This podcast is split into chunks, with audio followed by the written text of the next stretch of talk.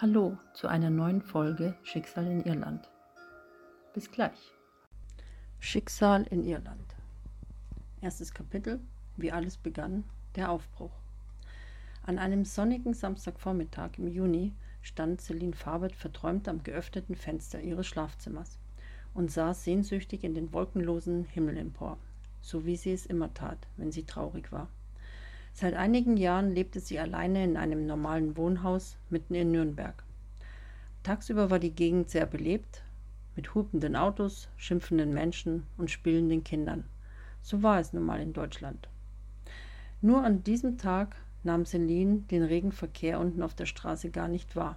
So vertieft war sie in ihren Tagtraum. Ab und zu ließ der milde Wind Celines lange dunkelblonde Haare wehen.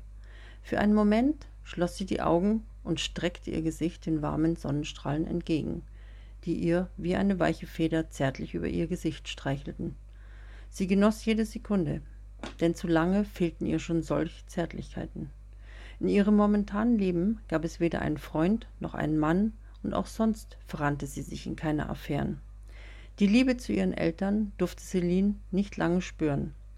Als sie vier Jahre alt war, kamen ihre Eltern bei einem schweren Autounfall ums Leben. Daher verbrachte sie ihre restliche Kindheit bei ihrer Großmutter in Nürnberg. Mittlerweile war Celine eine erwachsene Frau mit 32 Jahren. In ihrem kleinen Zwei-Zimmer-Appartement lebte sie zur Miete und war bis vor einiger Zeit ganz zufrieden. Damals bei ihrer Großmutter fühlte sie sich geborgen. Sie war immer für Celine da. Daher besuchte Celine ihre Großmutter so oft sie konnte. Doch vor zwei Monaten war auch diese halt ihr genommen worden als ihre Großmutter plötzlich starb. Mit einem tiefen Seufzer öffnete sie ihre Augen. Es war sehr schwer für sie, mit dem Tod im Allgemeinen umzugehen. Eigentlich konnte sie es immer noch nicht ganz fassen, dass ihr der ehrlichste und liebste Mensch, den sie noch hatte, genommen wurde. Sie war wie eine Freundin für Celine, mit der sie über alles sprechen konnte, was Celine belastete. Dieser Verlust zog Celine psychisch in ein tiefes schwarzes Loch das aus der sowieso schon introvertierten Celine eine noch viel ernstere Celine machte. Sie hatte den Sinn des Lebens verloren und auch bei ihren Kollegen beim Medienbüro Overtake verhielt sie sich ziemlich zurückhaltend und eher abweisend, was für manche so aussah, als ob sie ablehnen würde. Doch wer konnte ihren Kummer schon verstehen? Ihr war es selbst nicht einmal bewusst und so wirkte ihr liebliches Gesicht in manchen Momenten wie versteinert. Einer einzigen Person gelang es immer wieder, Celine aufzuheitern und aus ihr die charmante, lustige, optimistische Celine hervorzuholen, die sie eigentlich war. Das war Jessica Beiler. Doch die wohnte in Dublin. Eigentlich gab es für Celine gar keinen Grund zum Unglücklichsein. Trotz der Entfernung blieben sie miteinander in Kontakt. Was ihr fehlen könnte, wäre ein passender Partner. Mit ihren großen azurblauen Augen und ihrer normal schlanken Figur bräuchte sie sich darüber keine Gedanken machen. Locker konnte sie den 25-jährigen Frauen noch Konkurrenz machen.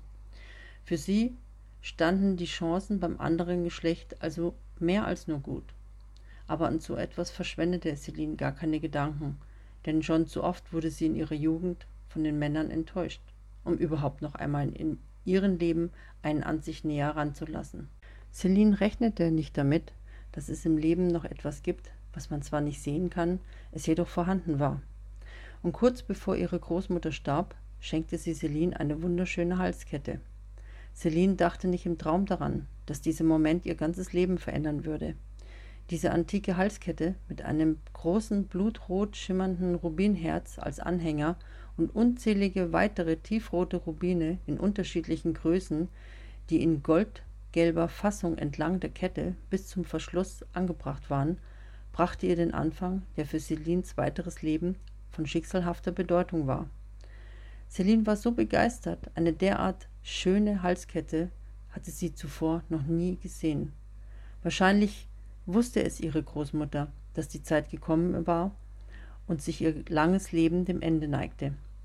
Die Erinnerung an den Moment, als Celine die Kette bekam, bewundernd in ihrer Hand hielt und mit festgebannten Augen ihrer Großmutter zuhörte und die Sätze sprach Celine, mein liebes Kind, Diese Kette nimmt dir den Kummer, wenn ich nicht mehr da bin. Pass gut auf dich auf. Sie lächelte ihr so liebevoll ins Gesicht, dass ihr damals dicke Tränen über das Gesicht kullerten. Und in jenem Augenblick empfand Celine eher mehr Leid, als es ihr nehmen sollte. Deshalb trug sie die Kette erst seit kurzem. Zu groß war der Schmerz am Anfang.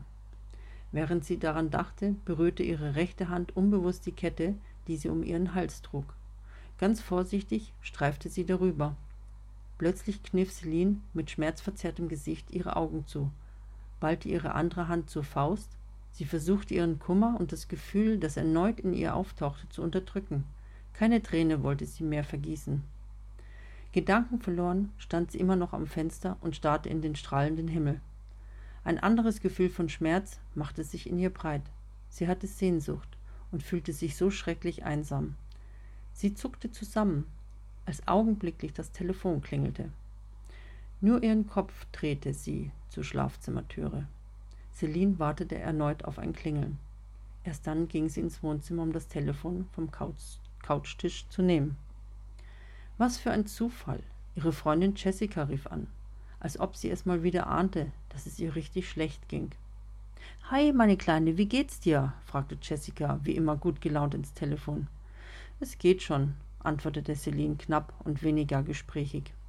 Daher ließ sie Jessica sprechen, denn im Moment war sie zu sehr mit ihren Gedanken beschäftigt. Jessica spürte Celines deprimierte Stimmung und versuchte sie davon herauszuholen. Oh weh, du bist gar nicht gut drauf. Hm, eigentlich rufe ich an, weil ich dich gerne besuchen möchte. Doch weißt du was? Du kommst mich einfach besuchen. Du weißt doch, dass du jederzeit willkommen bist, so oft und so lange du möchtest. Es würde mich auch freuen, wenn du ganz nach Dublin kommen würdest. Denn dann hätten wir mehr voneinander. Hier gibt es genügend Jobs. Ich hätte einen sogar für dich, lächelte Jessica ins Telefon. Ach, das ist lieb von dir, Jessica, doch meine Heimat ist hier und ich bin über meinen Job, den ich habe, ganz froh, gab Celine bescheiden an. Es half nichts. Celine war ganz und gar nicht auf Veränderung eingestellt. Na, dann überlege es dir doch nochmal. Am besten schläfst du eine Nacht darüber. Bis bald. Bis bald tauchte Celine zum Abschied leise ins Telefon. Jessica wusste nicht, was sie noch für Celine tun könnte. Außerdem war sie sowieso ganz anders als Celine, hatte keine Sorgen oder Probleme, die sie mit sich schleppte. Jeden Augenblick lernte sie irgendwo neue Leute kennen, hatte Kontakte zu unterschiedlichen Leuten und wusste meistens eine Lösung. Dazu machte sie sich ebenso wenig daraus, wenn ihre Beziehungen zu Ende gingen. Es lag vielleicht daran, dass meistens Jessica ihre Liebschaften beendete. Selten war es umgekehrt. Trotz vieler Bekanntschaften war Jessica ganz und gar nicht oberflächig, was den Anschein bei dem Wort vieler erwecken könnte. Außerdem war sie eine lebhafte Persönlichkeit. Mit ihrem blau-schwarzen Kurzhaarschnitt, ihrem selbstbewussten Auftreten und ihren ausdrucksstarken grünen Augen hielt sie nichts auf. Wenn es irgendwo etwas zu feiern gab, dann war sie dabei. In Dublin zu leben fand Jessica viel einfacher und aufregender als in Deutschland. Deshalb wanderte sie vor knapp zehn Jahren nach Irland aus. Die Menschen waren freundlicher und hilfsbereiter, als Jessica es jemals in ihrer Zeit in Deutschland feststellen konnte. Genau deswegen fragte sie Celine, ob sie sich nicht vorstellen könnte, in Dublin zu leben. Denn es könnte Celine genauso gut tun, unter anderen Menschen zu kommen.